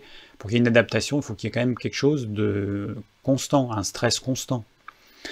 Et hum, voilà, donc il parle de, de, la graisse. Ensuite, il parle beaucoup du microbiote, très intéressant aussi. Et voilà, et donc après, bon, il va donner des conseils, euh, mais c'est un livre vraiment que j'ai beaucoup, beaucoup, beaucoup, beaucoup apprécié, hein. je vous le recommande. Hein. Alors, ok, Sylvie qui dit, on ne tombe pas malade à cause du froid, mais en contact avec des microbes. Alors c'est vrai que des chercheurs ont expérimenté ça, euh, ils ont voulu voir s'ils soumettaient des gens au froid, s'ils étaient plus malades que ceux qui n'étaient pas soumis au froid, et non. Paradoxe, tu me demandes le nom du livre, mais va voir sur mon blog ormevert.fr, tu vas sur mes livres, tu regardes un livre qui s'appelle, il y, a des miniatures, donc tu verras, qui commence par dépolluer votre graisse interne. Hein. tu verras, tu trouveras, tu trouveras le livre. Euh, voilà, donc euh, livre vraiment très bien. Hein. Franchement, je vous le recommande. Vous allez apprendre beaucoup de choses. Et voilà, il faut, euh, de toute façon, il faut lire hein, pour vous former. C'est bien de regarder des vidéos. Moi, j'essaie de, vous transmettre mes connaissances. Mais il y a des choses qui m'ont échappé dans le livre, où il y a peut-être des choses importantes pour vous. Si vous lisez le, livre, vous allez euh, prendre de ce livre des choses qui seront importantes pour vous et qui me sont complètement passées à côté, du coup, je vais pas, dont je ne vais pas parler. Lisez, lisez, lisez, lisez, c'est super important. Alors il y a Gisèle qui me demande comment réguler la glycémie avec le jeûne. Euh, alors déjà, c'est pas du tout le thème de la soirée. Euh, bah, il suffit, enfin je vais répondre à ta question, il suffit que tu jeûnes régulièrement et ta glycémie va se réguler pour peu que euh, tu ne manges pas trop de choses sucrées et trop de glucides complexes. C'est clair que si tu manges trop de glucides complexes, trop de choses sucrées, trop de mauvais gras, c'est même pas la peine ta glycémie, si elle est déséquilibrée, c'est parce que ton alimentation n'est pas adaptée, ton hygiène de vie n'est pas adaptée, peut-être que tu as un mauvais sommeil également. Voilà. Donc euh, c'est pas le thème, mais je réponds quand même assez rapidement parce que, parce que je suis gentil. ok, next. Rosie qui est toujours au taquet. Euh, pour les spectateurs, ajoutez SVP un pouce bleu. À chaque fois que tu mets cette phrase, YouTube il considère que c'est du spam, donc il me demande euh, d'autoriser euh, ton, ton, message. Alors, en tout cas, merci Rosie, merci pour, pour ton soutien. Alors ensuite, j'ai Isabelle. Alors Isabelle qui nous dit « Je pratique la douche froide tous les matins depuis un an, durait 3 minutes, c'est vraiment très bien. Sitôt la douche terminée, je ressens un bien, un bien-être et de la chaleur, mais certains jours, approximativement une heure après, j'ai une sensation de froid dans tout le corps et cela euh, perdure jusqu'au soir. Pourquoi? Alors, c'est un petit peu le problème quand on fait certaines choses. Nous les humains, ou en tout cas certains, peut-être certains tempéraments, dont je fais partie, donc euh, je me mets là-dedans, on a tendance à aller comme ça, euh, comme si on était sur des rails, on déconnecte le cerveau, on se déconnecte de nos ressentis et on y va à fond, comme un gagnant. Peut-être aussi que ce matin-là, ou ces matins-là, bah, peut-être que tu étais plus fatigué, que tu n'aurais pas dû prendre de douche froide, et ton corps il te disait bah non là ce matin s'il te plaît pas de douche froide. J'ai besoin de besoin de, de, chaleur je suis j'ai pas assez d'énergie pour m'adapter à, cette douche froide Voilà, ton corps, il normalement, il nous envoie des messages. Sauf qu'on ne les écoute pas. C'est pas la question de savoir est-ce qu'il envoie ou pas des messages. Le corps envoie, des, envoie ses messages, mais c'est plutôt nous qui faisons sourd oreille. Donc, soyez attentifs à ces messages et vous vous rendrez compte qu'il y a certains matins, vous, vous n'aviez pas envie, ou il y avait quelque chose qui n'allait pas et vous n'auriez pas dû prendre la douche froide. Et du coup, votre corps qui était peut-être en manque d'énergie parce qu'il avait besoin de cette énergie pour autre chose qui est prioritaire, et du coup, il va pas s'adapter. Voilà, il va pas s'adapter à ce petit stress du matin. Et, euh, voilà. Alors, quand, tu ressens ce type de froid, il faut que tu te bouges. Il faut que tu aies une activité physique. Moi, c'est le seul moyen que j'ai trouvé pour me réchauffer. Tu te bouges, tu marches, tu cours, tu chantes, enfin, tu non, tu danses, tu fais ce que tu veux, tu vas jardiner, Voilà, il faut que tu aies chaud. Et normalement, ça va refaire monter la température et ce sera suffisant. Peut-être que chez certaines personnes, ce ne sera pas encore suffisant. En tout cas, chez moi, ça fonctionne comme ça. Donc c'est pour ça que je vous passe le tuyau. S'il y a d'autres personnes qui ont d'autres tuyaux, n'hésitez pas. Alors euh, voilà, donc pour info, j'ai 53 ans, je pratique le jeûne intermittent. Alors bougez pas, c'est mon téléphone qui me dit que j'ai plus de batterie parce que j'ai oublié de brancher un truc. Bougez pas. Évidemment, si. Je le branche sur mince, petit. Si je le branche sur le secteur, mais que j'allume pas la multiprise, ça va pas fonctionner. Remarque, c'est bien que mon téléphone il est struct parce que si j'avais enlevé la, notification, j'aurais pas su. Et on se retrouvé avec une jolie coupure de, du live. Alors, hmm, donc je pratique le jeûne intermittent, un seul repas le soir, 30 à 45 minutes de yoga le matin, avant la douche, et j'ai une activité d'agent de bureau. Bon bah franchement, euh, c'est top quoi tout ça. Hein. Rien à dire, euh, continue comme ça, mais écoute-toi plus. Ça c'est super important, je le répéterai toujours, parce qu'il faut le répéter toujours, je pense. C'est quelque chose. Euh, c'est quelque chose qui. 126 26 questions, ça va être dur d'aller jusqu'au bout. Alors Christophe Alain. Oh Christophe Alain, mais tu mets un pavé.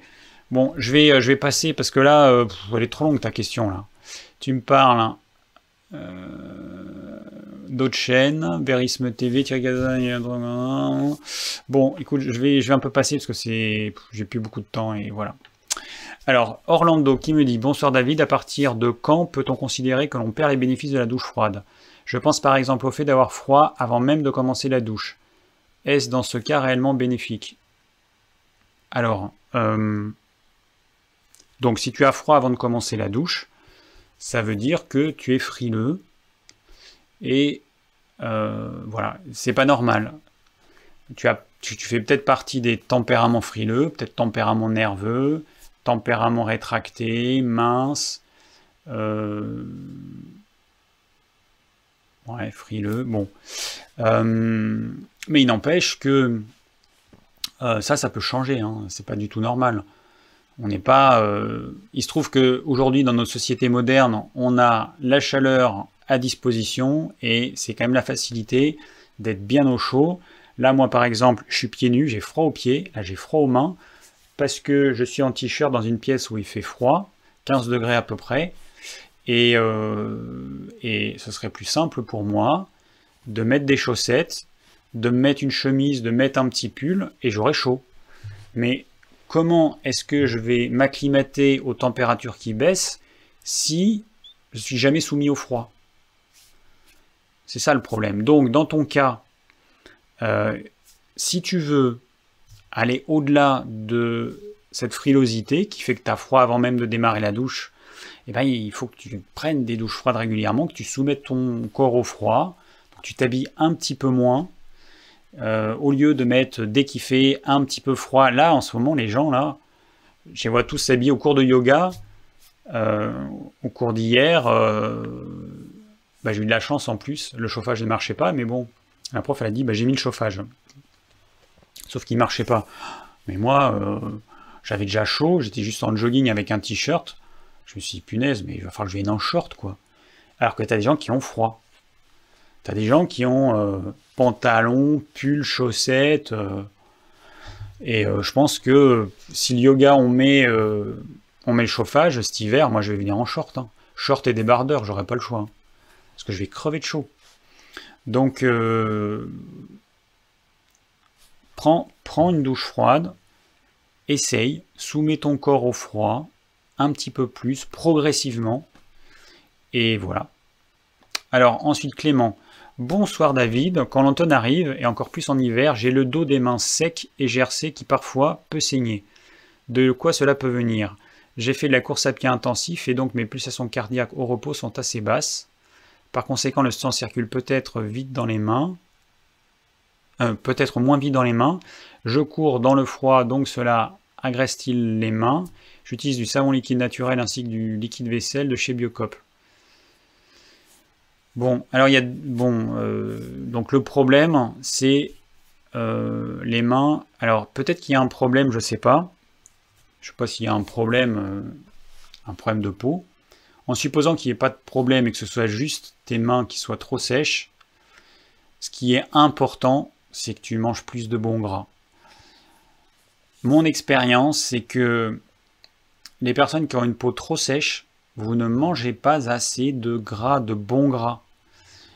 Ce que j'appelle le bon gras, c'est le bon beurre bio, c'est le gras animal euh, qui n'a pas brûlé, c'est euh, les poissons gras comme la sardine fraîche, le hareng frais, le maquereau frais, euh, le gras des oléagineux s'ils sont pas rances. Par exemple, j'ai acheté au magasin bio des noix qui devaient dater de l'année dernière et qui sont rances.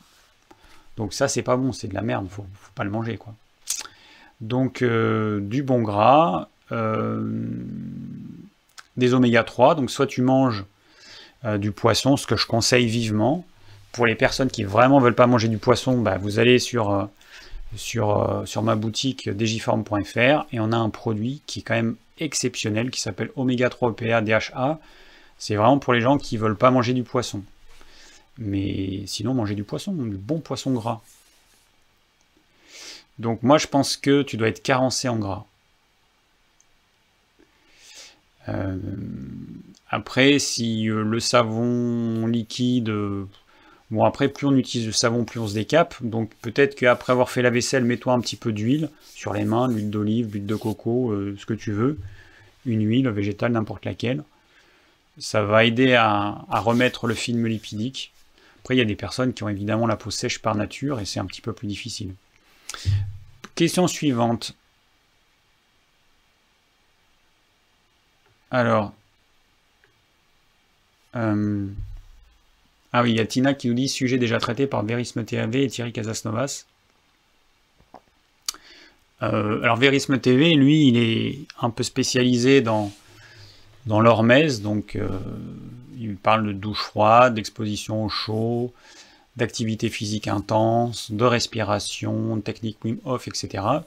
Thierry Casasnovas aussi il en a parlé, je sais qu'il pratique, parce que j'ai un ami qui était en stage avec lui euh, au, truc froid, il y avait Thierry Casasnovas, et donc apparemment il avait peu, il n'y pas du tout de difficulté à rentrer dans, un lac de haute montagne qui était glacé.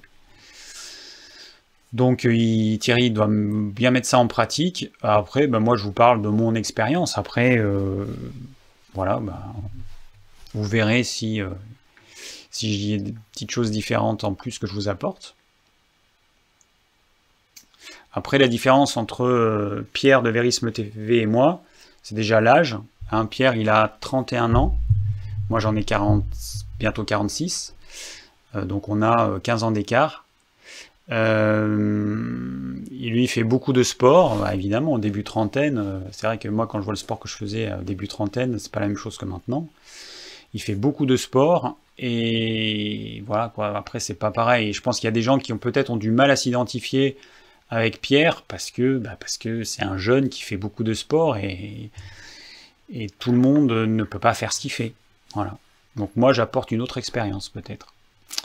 Alors, Alex, euh, bonjour David. J'ai commencé à pratiquer la douche froide à l'été 2018, plutôt facile au début, mais arrivé l'hiver, suite aux douches, aux, ah aux, douches de température aux alentours de 10 degrés, je me suis mis à avoir froid toute la journée. Alors ça, j'en ai parlé tout à l'heure. Hein. Euh, tu y allais, tu es resté trop longtemps sous la douche, en gros, tu es resté trop longtemps sous la douche. Voilà. Parce que le froid, bon, la température elle est froide, elle est ce Après, tu pourrais faire de tiède et un peu moins tiède. Moi, je conseille pas forcément ça parce que l'adaptation sera plus rapide si tu mets du bon froid. Sauf que si tu t'imposes euh, un certain temps, comme ce que je faisais au départ, oui, ça, je vous en ai pas parlé. Je finis ma phrase. Si tu t'imposes un temps, euh, par exemple, de X minutes, 2 minutes, 3 minutes, 4 minutes, et que euh, bah, c'est beaucoup trop pour toi, et eh ben, tu vas avoir ce que tu ressens. Voilà, un froid qui va durer toute la journée. Selon toi, quelles en seraient les causes? Durée trop longue, oui. Cet automne, je m'y suis remis avec la modification suivante. Après un passage au froid pendant quelques minutes, j'arrête l'eau une minute environ, puis je termine avec un peu d'eau chaude.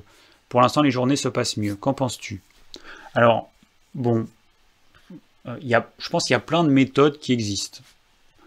Euh, moi, je préfère personnellement, mais c'est vraiment personnellement, mais quand je dis ça, c'est juste pour vous donner mon avis personnel, mais faites pas forcément comme moi, faites comme vous le ressentez. Moi, je préfère que du froid. Mais c'est comme ça, c'est ce que je ressens. Si toi tu ressens de faire ça, fais ça. Fais ça pour le moment peut-être, et puis après, bah, tu n'auras peut-être plus besoin d'eau chaude.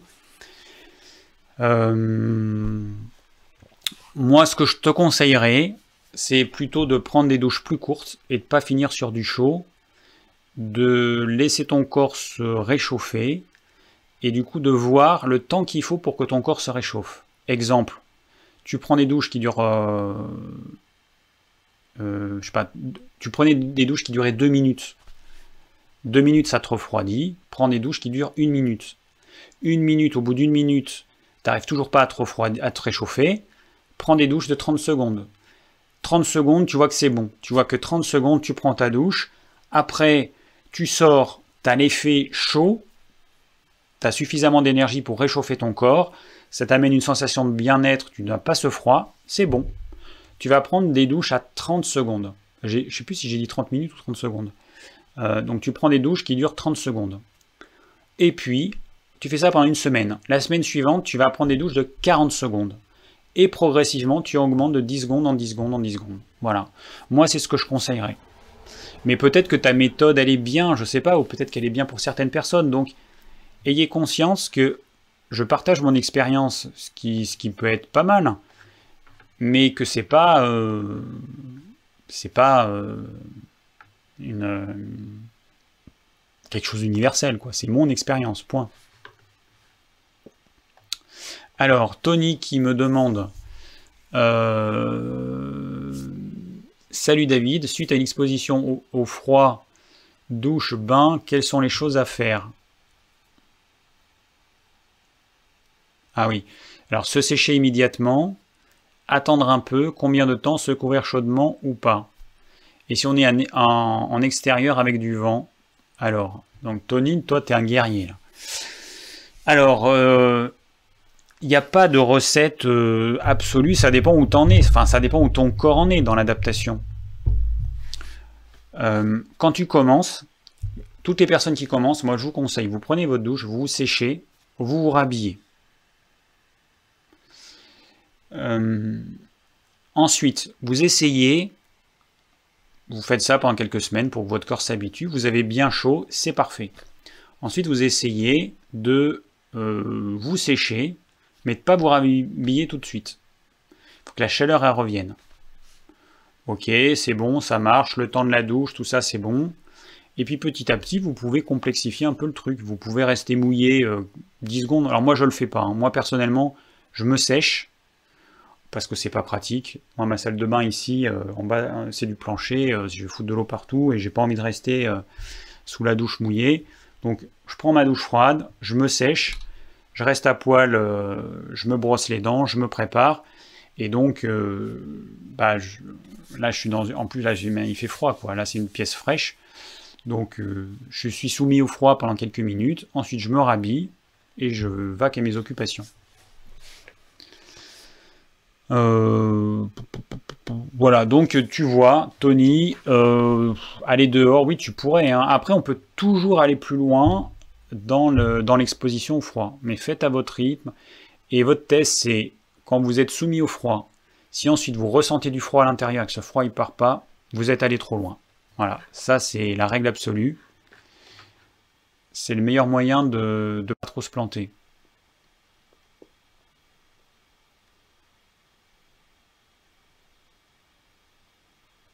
Alors, il y a Clem qui me dit à l'heure actuelle dans le nord, Rouen, l'eau froide ne l'est pas vraiment, n'est pas vraiment très froide. Bah, de toute façon, tu sais, elle va se rafraîchir petit à petit. Euh, tu fais avec ce qu'il y a. Hein. Et puis, euh, comme je viens de le dire, euh, tu as des moyens de, Si tu restes mouillé pendant une minute de plus sans te sécher, tu vas bien ressentir le froid parce que tu vas avoir l'air qui va rafraîchir la peau à mesure que l'eau va s'évaporer. Euh, enfin plutôt c'est quand l'eau va s'évaporer, tu vas avoir euh, des calories qui vont partir euh, de ta peau. Tu as plein de façons de faire. Et puis si tu veux, tu vas faire un petit tour dehors, hein. mouillé ou, ou séché. Alors, il y a Samson qui me demande Bonsoir David, j'ai souvent froid aux pieds et aux mains. Ai-je un tempérament frileux? Oui.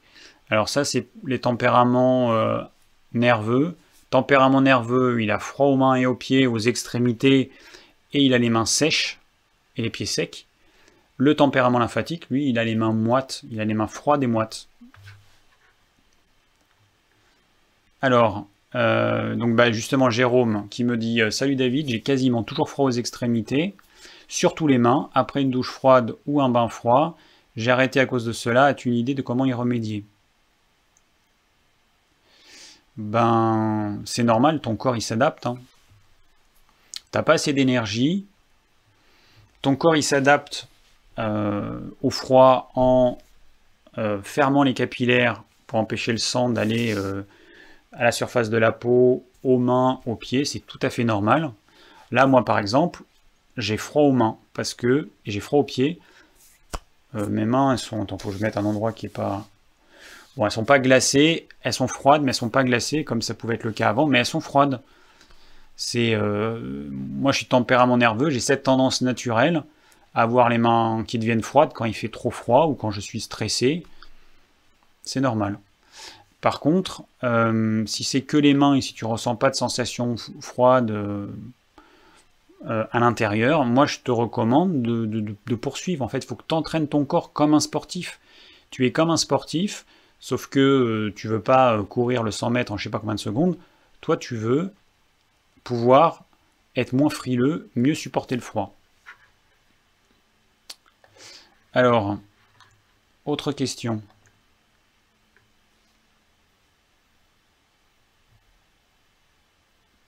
Ah ben, je regarde Claude Carrel qui me dit je prends un bain de siège dans de l'eau avec des glaçons dans une pièce bien chauffée, qu'en penses-tu? Donc ça, c'est le, ça ressemble au bain dérivatif de, de France Guilin. Euh, bah, je pense que c'est bien. Moi, j'ai pas eu d'expérience. Euh, j'ai rien senti. J'ai fait le bain, j'ai pratiqué le bain dérivatif pendant quelques mois. Je devais avoir 26 ans. J'ai pas senti de choses particulières. Mais bon, c'est pas parce que euh, ça a fait ça pour moi. Après, il y en a plein qui trouvent des euh, plein de, choses bénéfiques dans le bain dérivatif, donc faut pas, faut pas hésiter. L'idée en fait du bain dérivatif, c'est qu'il faut que tout ton corps il est bien chaud, c'est pour ça qu'il faut être dans une pièce chaude, et que le froid ce soit que dans la zone au niveau du périnée. Donc c'est ça qui est important. C'est pour ça que le bain dérivatif, on ne le fait pas dans une pièce froide, on le fait vraiment dans une pièce chaude. S'il fait pas assez chaud, on se couvre en plus. Euh, mais c'est euh, les synchronicités, c'est la folie. Je lis une question sur le chat en direct, et là, il y a Sylvie qui me parle justement du bain dérivatif. Alors attends. Euh, bonsoir David, que penses-tu de la pratique quotidienne du bain dérivatif qui favoriserait le drainage des toxines? En diminuant très légèrement la température du corps As-tu des retours d'expérience sur la mise en place de cette pratique sur le long terme? Alors, j'avais un ami naturo qui m'avait dit que ça pouvait, euh, chez certaines personnes, les aider à euh, les personnes qui avaient les cheveux gris ou les cheveux blancs à, retrouver leur couleur naturelle. Moi, j'en ai pas eu l'expérience. Moi, je l'ai pas expérimenté assez longtemps.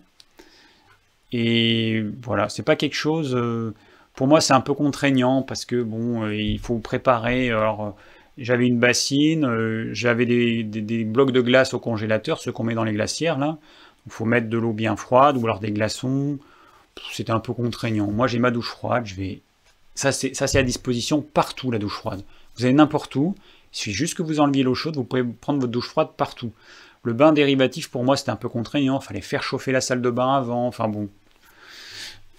Voilà, moi, j'ai pas fait pour toutes ces raisons. Après, ben, testez et vous verrez bien. Et puis, vous me, vous me transmettrez l'expérience que vous avez eue euh, à, prendre, à prendre le bain dérivatif. Alors, Fatima. Coucou David, mon papa a toujours froid aux pieds en hiver. Et des fois, il a très mal au niveau des pieds. Doit-il plonger ses pieds dans de l'eau glacée? Alors il faut faire attention parce qu'il peut y avoir, il peut y différentes choses. Il peut y avoir de l'artérite derrière. Hein. Alors je sais pas trop. L'artérite, en fait, c'est quand il y a une inflammation des petites artères. Et euh, bah, un des trucs qui arrive avec l'artérite, l'artérite, quand c'est un stade avancé, c'est l'amputation. Parce n'y a plus de sang qui arrive, euh, qui va nourrir l'organe. Je sais pas trop, je peux pas te répondre. Euh, c'est trop. Je sais pas. Voilà, c'est plus d'ordre médical. Alors, euh, Bébert qui me demande Bonjour David, lorsque vous prenez une douche froide l'hiver, est-ce que vous chauffez la salle de bain? Alors, euh, je vais voir si je vais continuer dans cette salle de bain-ci qui n'est pas chauffée. Elle, elle n'est pas du tout chauffée, donc elle descend à euh, le plus bas. Le matin ici, le plus bas quand il fait très froid, quand il fait moins 10 dehors, c'est 8. Euh, donc ici je peux pas chauffer parce que c'est une pièce, euh, je peux pas chauffer. Et par contre, euh, l'autre salle de bain, eh ben, elle est chaude, donc elle est à 20 degrés, parce que j'ai le poêle qui, qui, est pas loin. Donc voilà, donc dans mon cas, j'en ai une qui est très froide et une autre qui est à 20 degrés. Je verrai si je fais ma douche froide, si je continue dans ma douche froide dans celle-ci qui est vraiment froide.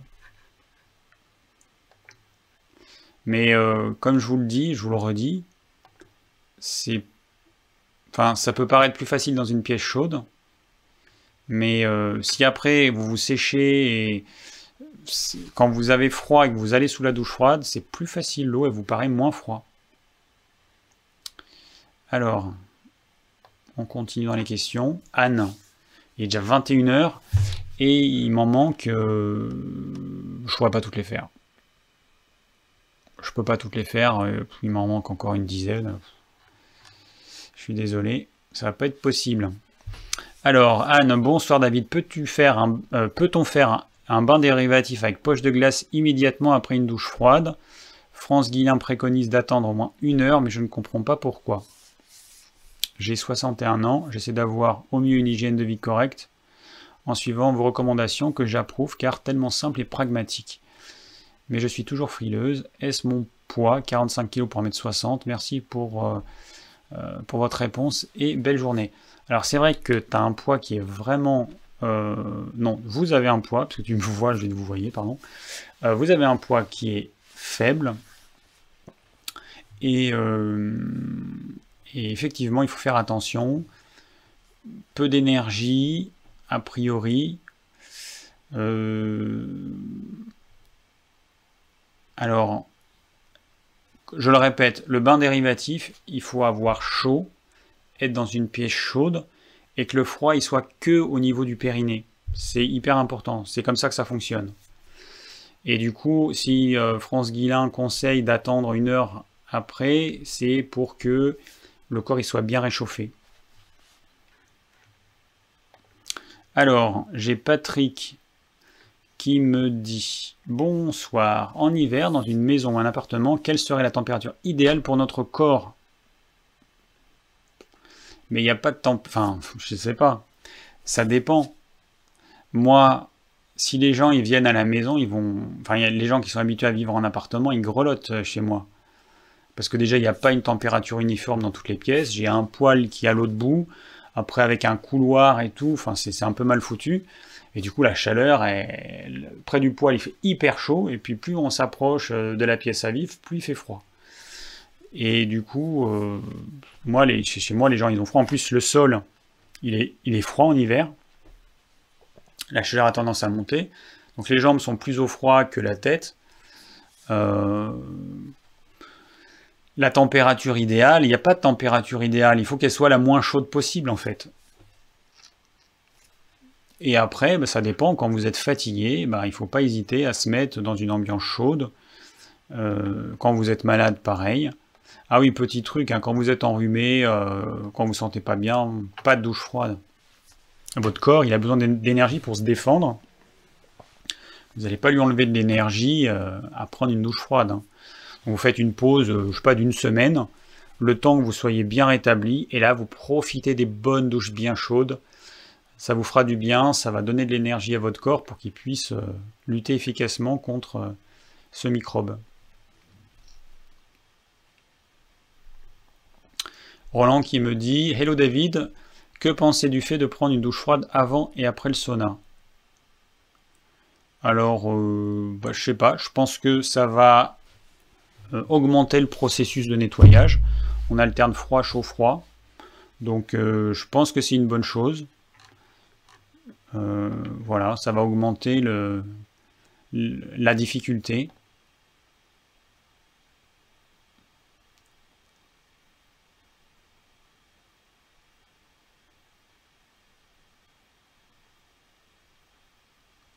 Alors, il y a euh, qui me dit Question David, je transpire beaucoup quand j'ai froid. Des aisselles, ce qui amène plus de froid encore, évidemment. As-tu une piste que je peux tenter pour éviter ce désagrément? Alors, il y a une réponse qui a été donnée par, euh, par qui? Ah non, euh, donc tu donnes une réponse. J'ai pour idée que c'est de l'eau que le corps évacue pour avoir moins de masse à chauffer, ce qui est possible. Je suis graisseux mais pas en surpoids. Je sais pas. Je sais pas. Euh, je sais pas. J'ai jamais rencontré ce cas. Je peux pas te répondre. J'ai pas de réponse euh, qui me vient. Alors j'ai eu plusieurs questions. Il y a Claude qui me dit je prends des bains de siège. Ah ben je pense que c'est Claude, celui qui m'a posé la question tout à l'heure. Ok, donc ça c'est bon. Euh, Jean-Gabriel qui me dit euh, Bonjour David, recommandes-tu l'exposition au froid pour les tempéraments frileux? Comment Alors, oui, je le recommande, j'en fais partie. Peut-on aussi changer de tempérament au cours de sa vie? Oui. En fait, il y a des aspects de notre tempérament, peut-être des aspects psychologiques qu'on va conserver, mais il y a certains aspects physiques qui étaient nerveux, par exemple la frilosité, qui vont être basculés, par exemple moi dans mon cas, tempérament bilieux, qui lui n'a pas de problème de frilosité. Donc j'avais la frilosité du nerveux, et ben maintenant j'ai de moins en moins la frilosité du nerveux et plus le côté euh, bilieux qui euh, n'a pas de problème à ce niveau-là. Alors, euh, qu'est-ce qu'on a? Annick qui me dit Merci David pour vos explications. Lorsqu'on a des rhumatismes, la douche froide est indiquée euh, Je sais pas. Je sais pas. Peut-être. Peut-être pas. Je sais pas. Il faut, tester en fait. Le jour où j'aurai des rhumatismes, euh, je pourrais vous dire, mais je sais pas. Alors, Bénédicte, que penses-tu des bains dérivatifs de France Guillain Je l'ai pratiqué pendant une année et j'en ai retiré de bons effets, notamment sur la constipation et la peau d'orange et le sommeil. Alors, j'ai déjà euh, donné ma réponse. En tout cas, c'est bien Bénédicte parce que tu apportes un, témoignage, pour les gens qui auraient envie de, tester cette pratique qui, euh, bah, est bien, comme toutes les pratiques. Euh, je pense que c'est bien. Alors Franck qui me demande combien de temps pour que les douches soient efficaces? Plus de 3 minutes. Fréquence dans la journée, le matin et le soir. J'avais compris que les douches chaudes étaient bénéfiques le matin pour le réveil, monter en température, le froid le soir permettant de s'endormir. Alors ça c'est faux c'est faux. Euh, pour le réveil le matin, c'est la douche froide. Et pour faciliter l'endormissement, ce serait plus la douche chaude le soir. Bon. Alors ensuite, euh, alors combien de temps pour que les douches soient efficaces Bah le temps qu'il faut euh, pour toi. Quand tu vas commencer, ça va être 10 secondes, parce que si tu fais trop, ça va être trop, et ton corps, tu vas dépasser ta capacité adaptative donc tu vas mettre toute la journée à te réchauffer, donc c'est pas du tout productif, tu vas gaspiller ton énergie et tu mets le temps qu'il faut et tu verras. Ah oui, c'est ça que je voulais vous dire tout à l'heure. Euh, au départ, moi, je chronométrais mes douches. J'ai fait ça pendant plus d'un an. Je mettais une musique qui durait un certain temps. Alors, au départ, je chronométrais avec la musique. Et après, je mettais une musique qui durait un certain temps. Donc, tout le long de la musique, j'avais ma douche. Je savais que j'avais une douche qui durait, par exemple, 4 minutes. Et, et puis cet été, j'en avais marre. Et j'ai arrêté de chronométrer. Et j'ai arrêté de mettre de la musique aussi. Euh, et je prends ma douche le temps qu'il faut. Donc là, par exemple, c'est une douche beaucoup plus courte. Là, je faisais 4 minutes 30. Là, euh, je fais deux, je sais pas, 2 minutes, je pense. Je verrai. Euh, je fais comme je le sens. Donc j'ai chronométré le début, peut-être que c'est bien pour avoir un ordre d'idée, mais c'est bien aussi de faire en fonction de votre ressenti. Mais maintenant je chronomètre plus. Donc c'est le temps qu'il faut pour, le temps qu'il faut en fonction de, ton, de ton stade d'adaptation. Bon, alors il manque quoi? Il m'en manque pas beaucoup. Est-ce que je vais arriver à les faire? Euh, Alain, ça fait 3 km de long ta question. Alors Paola, ah c'est plus court. Bonsoir David, je suis votre chaîne depuis novembre 2018 et je trouve son contenu très intéressant.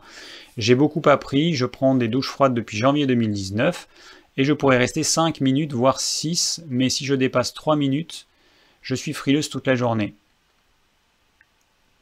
Et j'ai eu plus de rhume cette année. Vous pensez que ça a un lien? Oui. Tu fais trop longtemps. Tu fais trop longtemps. Si tu as froid après ta douche, ça a été trop long. Donc sois plus, plus, douce avec ton corps et laisse-lui le temps de s'adapter. Il faudra un an, deux ans, mais peu importe. Mais sois plus douce. Alors, Alain. Aïe David, j'ai fait une contre-expérience involontaire par rapport à ton avis donné lors du dernier live. Comment fallait-il donc comprendre cette allégation? Une diète de pommes, fruits acides pour un tempérament faible est le meilleur moyen d'attraper rhume-grippe. Pourtant, la diète permet bien un moins d'encrassement du système. Alors je précise, j'ai toujours adoré tous les fruits et je suis de tempérament mince, très volontaire, sensible, un peu anxieux. Donc là, tu es en train de décrire tempérament nerveux. Donc je suis à une surconsommation de sucre, farine, fromage chez ma mère sur une semaine. J'ai fini avec un gros rhume, c'est pas étonnant. Plus de faim ni de soif, je 3 pommes du verger par jour sur 5 jours. Et un petit peu de raisin. Grosse zéro énergie. Disparu au troisième jour. Là ne persiste que l'encombrement du nez. Bref, on est tous différents comme tu le dis. J'aimerais juste comprendre la physiologie du rhume pourquoi ces symptômes sont localisés sur le nez, la gorge, comme si les déchets remontaient là, contrôlés par tout ce mucus envahissant. Alors, euh, bon, j'ai pas trop réfléchi. Ce qu'il faut savoir, c'est que la morve, elle est composée essentiellement de globules blancs. D'ailleurs, je me suis amusé à regarder ma morve au microscope, et c'est vrai qu'on voit les globules blancs qui sont morts. C'est des globules blancs morts que le corps évacue de cette façon-là. Il faut bien qu'il trouve une porte de sortie pour évacuer certaines choses. Les globules blancs qui font partie des cellules immunitaires qui entrent en jeu dans le rhume, eh ben, il y en a beaucoup qui meurent et c'est le moyen que le corps a trouvé pour les éliminer, c'est avec euh, la morve. Pourquoi? Bah, C'est comme ça. Hein. Pas forcément à se poser de questions pour, pourquoi, c'est comme ça. Voilà. Euh, alors, les fruits acides, ils vont avoir tendance à refroidir le corps. D'après mon expérience, quelqu'un qui arrête les fruits acides, surtout avec ton tempérament, qui à la place prend plutôt des bouillons, euh, des légumes cuits, euh, du chaud, va avoir un rhume qui va mieux se passer avec moins de mucus. Tu auras plus de mucus si tu prends des, choses, euh, acides. Après, voilà, chacun de, faire ses expériences. Toutes les expériences sont bonnes à vivre de toute façon. Hein, il faut voilà, il faut tester. C'est comme ça que vous allez mieux comprendre euh, votre corps, comment, il réagit. Euh. Bon, allez, on se fait la dernière. Il manque juste une question, la longue question que posait Christophe Alain et que je voulais pas lire parce qu'elle était trop longue. Et après, on arrête. Alors, encore une nouvelle mode. Je pense qu'il faut arrêter avec toutes ces médecines douces et miraculeuses. Lorsque je vois Verisme TV, Thierry Casasnovas et bien d'autres encore, et toi sous la douche froide, ok en été, mais sinon on est dans le délire. Par contre, une, euh, une connectée t'a posé une question sur la circulation. Alors là, je dis oui. Une douche des membres inférieurs, ça peut soulager les symptômes veineux, surtout chez les femmes. Pour les hommes et les femmes, lorsque les patients sont couchés, il faut avoir le courage de se lever pour faire une douche tiède et lentement froide mais pas glacée. Ça soulage énormément pour s'endormir. Bien sûr, il est souhaitable si on a des jambes lourdes et que les gens le temps de, faire, euh, de le faire toute la journée. Mais que l'on arrête de mettre dans... Ah, qu'on arrête de mettre les gens dans des congélateurs. Beaucoup de patients qui n'ont plus de confiance dans la médecine vont jusqu'à consulter des marabouts comme dans tous les métiers, il y a des bons médecins et de mauvais professionnels. Les, les professeurs et chefs de clinique conseillent de plus en plus aux patients que le meilleur médecin, c'est soi, euh, même avec l'aide d'un spécialiste. C'est un travail d'équipe. Il est trop facile de demander à Dieu de faire tout. Nous sommes tous des dieux, mais pitié, il faut arrêter ces douches glacées et surtout le bain dans des congélateurs. Dans des vidéos, on nous montre des Suédois dans l'eau glacée ou pendant la propagande du Troisième Reich, de beaux soldats plongés dans les glaçons. Euh, mais on ne nous parle pas des arrêts cardiaques définitifs. PS, je vois tellement de conneries sur les sites que je finis par dire euh, chacun a le droit de choisir son suicide. Au fait, euh, tu as une bonne sono, évite de taper sur la table ou sur ton micro. ok, à ton dernier live, c'était l'enfer. Surtout que je suis en stéréo sur une chaîne. Le top, c'est que le micro soit suspendu ou indépendant du plan de travail. Alors c'est vrai que il faudrait que je mette un truc en haut peut-être. Bon, parce que je suis sur un plancher en fait. Et euh, ouais, bon, je verrai, je verrai. Je sais pas si, euh, si vous avez entendu ça, si ça vous gêne.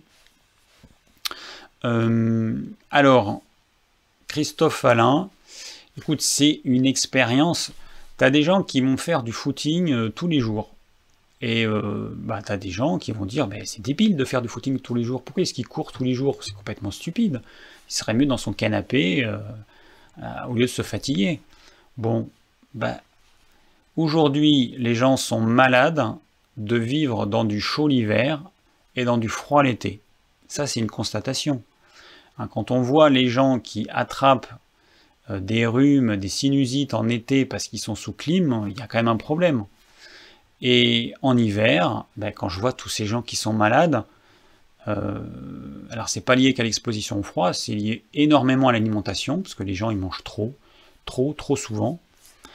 Mais bon, après, tu fais comme tu veux, mais moi c'est mon expérience. Mon expérience, c'est que je me sens mieux depuis que je prends la douche froide, ça me réveille vraiment, et puis ça développe l'estime de soi, c'est un, ça développe la force intérieure, parce qu'être capable de tenir dans la durée, c'est pas évident. Ça a plein d'effets bénéfiques, pas qu'au niveau physique, aussi au niveau psychique.